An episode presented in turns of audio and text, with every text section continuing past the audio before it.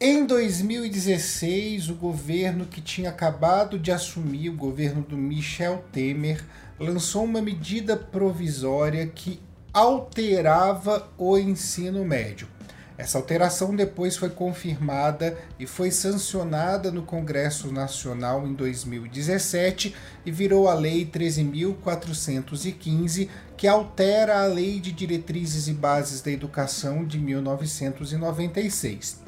Conhecida como a reforma do ensino médio ou o novo ensino médio, escolha o jeito que você quer chamar, essa lei traz um efeito imediato na educação, na qualidade da educação brasileira, principalmente se focarmos nas escolas públicas.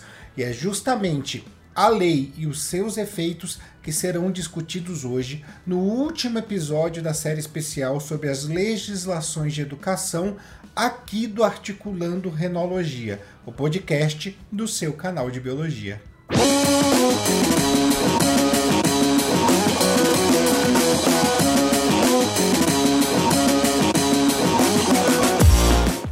Uma vez aprovada em fevereiro de 2017, a nova lei do ensino médio deu aos sistemas de ensino cinco anos para poder se adaptarem.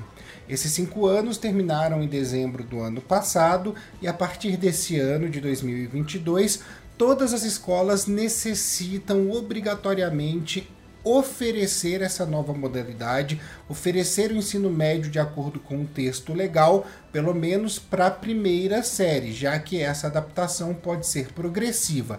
Dessa forma, espera-se que todo o ensino médio brasileiro esteja transformado até o final de 2024. E a primeira alteração que é significativa no texto da lei é a alteração da carga horária do segmento. Anteriormente, cada ano do ensino médio necessitava ter 800 horas distribuídas em 200 dias letivos. Os 200 dias letivos anuais mantêm-se, mas as horas não. Hoje, o segmento todo o ensino médio precisa ser feito em 3 mil horas mínimas, que podem sim ser divididas em mil horas por ano. Existem ainda algumas previsões de aumento, e isso está no texto legal, para que o ensino médio todo tenha 4.200 horas podem ser divididas em 1.400 horas por ano ou podem também ter uma divisão desigual. Mas não há prazo para que a gente atinja essa carga horária dentro do ensino médio, só existe a previsão legal. E isso, de fato, aumenta muito o tempo de permanência do aluno na escola. É bom? Ainda a gente vai discutir. Por que vamos discutir depois? Porque outras alterações na lei também podem interferir nesse contexto. Uma delas é a alteração curricular, a organização das disciplinas dentro do ensino médio. Agora, nos três anos, são obrigatórias apenas duas disciplinas, dois componentes curriculares, e eu estou falando de língua portuguesa e matemática. Inglês também é obrigatório, mas pode ser ofertado em apenas um ano, não precisa ser nos três. Na Base Nacional Curricular Comum, o texto da lei diz que devem estar contidas habilidades e competências sobre práticas de arte, educação física, sociologia e filosofia. E agora eu tenho certeza que você deve estar se perguntando uma coisa muito importante: e história, geografia, biologia, física e química? Onde foram parar? A resposta talvez não lhe agrade, porque essas disciplinas foram parar no limbo.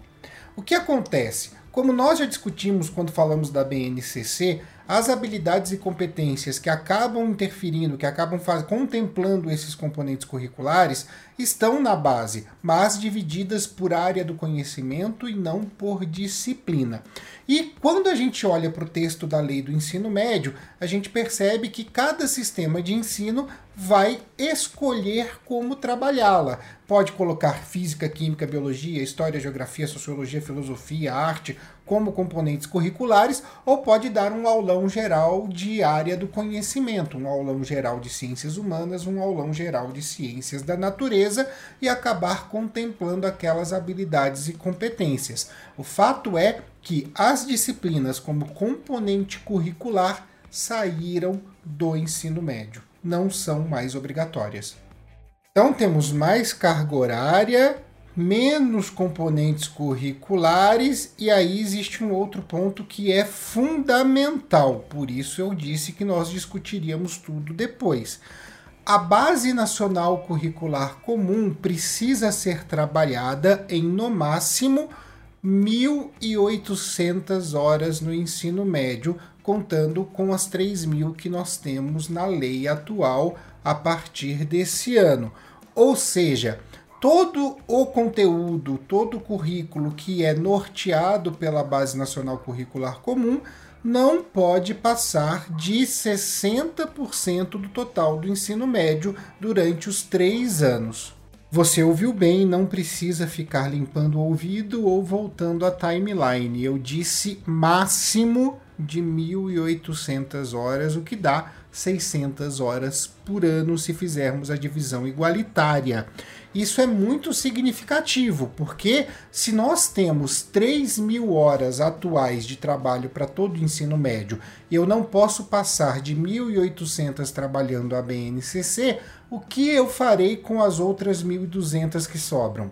E é aí que entram os itinerários formativos, a parte diversificada do currículo que passa a ser obrigatória e deve ocupar minimamente 40% de toda a carga horária do ensino médio. Os itinerários formativos, eles podem ser guiados pelas áreas do conhecimento, eles podem ofertar uma formação técnica e profissional, ou eles então podem ser mistos, fazendo um bem bolado entre os dois tipos anteriores. Mas é fato que eles precisam seguir quatro eixos estruturantes, quatro eixos norteadores. Eu estou falando de investigação científica, processos criativos, estou falando também de mediação e intervenção cultural e empreendedorismo. Aliás, muito foco no empreendedorismo, porque daqui a pouco a gente vai acabar discutindo um pouco sobre o que isso significa para o ensino médio. E são nos itinerários formativos que nós encontramos também alguns detalhes importantes. O primeiro é que aqui nós podemos encontrar associações, parcerias com a iniciativa privada, com indústrias, com universidades, com escolas técnicas e muita coisa pode acontecer a partir daí. E é também nos itinerários formativos que nós encontramos a possibilidade do ensino ser mediado por profissionais de notório saber. O que é isso? Não são professores, são pessoas que dominam determinado conhecimento e podem então dar aula sem preparação pedagógica nenhuma para os alunos do ensino médio. E com tudo isso, a gente acaba tendo conhecimento do texto legal, mas é necessário que nós façamos a transcendência para as possibilidades de práticas reais dentro dos sistemas de ensino. Porque, afinal de contas, o que norteia o mercado do ensino médio, e aí eu estou falando de uma forma bem brutal mesmo, mercado, porque isso é um negócio, tá? Quem norteia esse mercado é o acesso à universidade. E os vestibulares e o Enem ainda serão utilizados como a maneira do aluno ingressar no ensino superior. E eles vão cobrar o currículo da Base Nacional Curricular Comum. Por mais que se tenham prometido mudanças no Enem, ainda o conhecimento estruturante da base é necessário e é o principal ponto para esse ingresso. E aí vamos encontrar então uma diferença significativa naquilo que vem acontecendo na rede particular e na rede pública de ensino. A rede particular, principalmente os grandes conglomerados, vem trabalhando seus itinerários formativos como aprimoramento, aperfeiçoamento do currículo da base. Então, baseados no próprio texto da lei, eles continuam dando as mesmas aulas, mesma, a mesma maneira de trabalho que se observava até o final do ano passado, sem mudar em absolutamente nada. Incluíram uma ou outra coisinha aqui, mas a base deles continua sendo a mesma. E é claro que isso vai preparar muito melhor esses alunos para um processo seletivo para o ingresso na universidade. Já a rede pública sofreu um golpe duríssimo. Por que isso? Bem, primeira situação que nós vamos avaliar é a situação da parceria com a iniciativa privada e a situação que traz os profissionais de notório saber. Eu, se for diretor de uma escola pública, eu posso simplesmente fazer a seguinte parceria.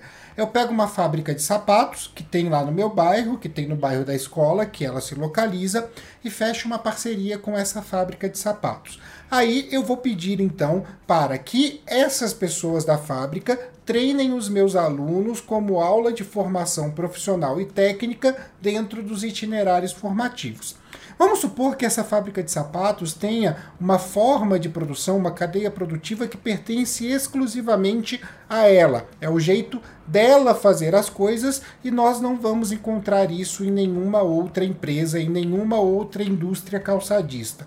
Nesse caso, eu estarei formando profissionais que são plenamente aptos a trabalhar para aquela fábrica de sapatos, não para outra, só para aquela. E quando esse aluno se formar no ensino médio, ele vai estar formado para aquela fábrica de sapatos. Ele não vai ter condição de entrar numa universidade porque ele não fez um trabalho de base nacional curricular comum suficientemente bom para poder ingressar. Ele não vai ter condição de se lançar ao mercado de trabalho porque ele foi treinado o tempo inteiro para um único processo. Moral da história, ele vai ter que se submeter a ser contratado por qualquer valor, por qualquer condição trabalhista pela fábrica de sapatos que fez a parceria com a escola que ele estudava. Se nós pensarmos no texto da reforma trabalhista, foi um presente dado aos empresários essa lei do ensino médio. Além disso, você pode me perguntar, Tiago, existem cotas para estudantes de escolas públicas nas universidades?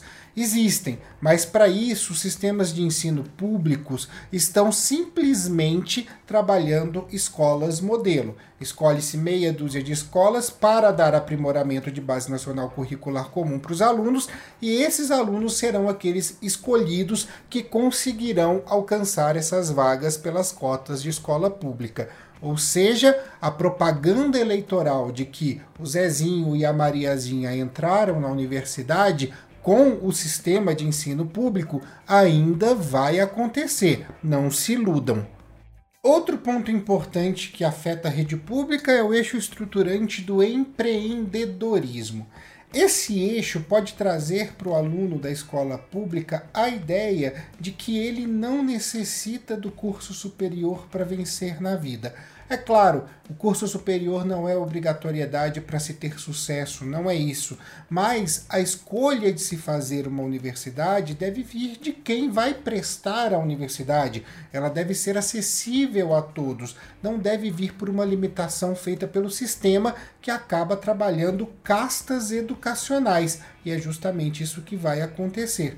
Você passa para o aluno a ideia de, de que ele consegue, até por maneiras informais de trabalho, suprir todas as suas necessidades, ter seu sucesso, o que, vamos ser muito sinceros, não acontecerá com todos, e ele então vai cair no mercado de trabalho ou para ser informal sem direitos, ou para se submeter a empregos que vão tratar esses direitos como algo secundário. E a gente então vai ter uma massa de estudantes brasileiros todos divididos por castas, e isso é muito complicado. O próprio currículo proposto por diversos sistemas públicos traz uma quantidade enorme de aulas de projeto de vida, algo que não vai ajudar em nada o aluno a escolher uma universidade, se assim for o desejo dele, e algo que também não vai ajudar em nada o aluno a garantir seus direitos trabalhistas no momento que caírem, cair no mercado de trabalho. Aulas que vão tratar com coisas muito subjetivas e que, para muitos alunos da rede pública, alunos em situação de vulnerabilidade, não fazem sentido algum. E aqui a gente vai ter a segregação muito bem estruturada. O aluno pobre de escola pública não vai ter o direito de ingressar na universidade, porque se ele tentar fizer isso, as dificuldades serão tantas que ele não vai conseguir. Já o aluno que tem condição de pagar uma escola particular e ter aulas muito parecidas com o modelo que vigorava até o final do ano passado, esse terá condições de pleitear a sua vaga. Além disso, vale a gente fazer uma outra reflexão. No primeiro episódio dessa série especial, quando eu falei da Constituição Federal, eu disse que no texto da Constituição estava escrito que a educação também tinha que formar para o trabalho, o que pode, podia parecer algo muito bom, mas tudo ia depender do que era trabalho para aquela sociedade. E aí, gente, vamos falar a verdade. Juntando a reforma trabalhista, juntando as condições que a gente observa hoje, o número de desempregados que a gente tem no Brasil, a gente consegue perceber bem que a condição de trabalho, o significado de trabalho hoje é ultra exploratório. E formar para ser explorado não pode ser vantagem para nenhuma população. E vale aqui também, gente, ressaltar algo que eu já disse em outro vídeo. Se você é aluno de escola pública, se você é aluno de uma escola particular que acabou por economia de gastos, trazendo essa questão do empreendedorismo, fugindo um pouco de vestibular e de Enem, ou se você é até aluno de um grande conglomerado, mas não tem condição de fazer cursinho, não tem como pagar um cursinho, eu estou aqui, outros canais estão aqui, porque a gente vai continuar aqui no YouTube oferecendo para vocês conteúdo completo de graça. Eu não estou falando só de mim, eu estou falando de uma série de canais que tem aqui disponível. Então, assim, não desista do seu sonho, porque é você que pode escolher o seu futuro, não é o sistema que precisa e tem que te limitar. Saia dessa condição que o sistema quer lhe dar. Nós estamos juntos nessa e vamos continuar juntos até teu sonho se realizar. Pode ter certeza disso.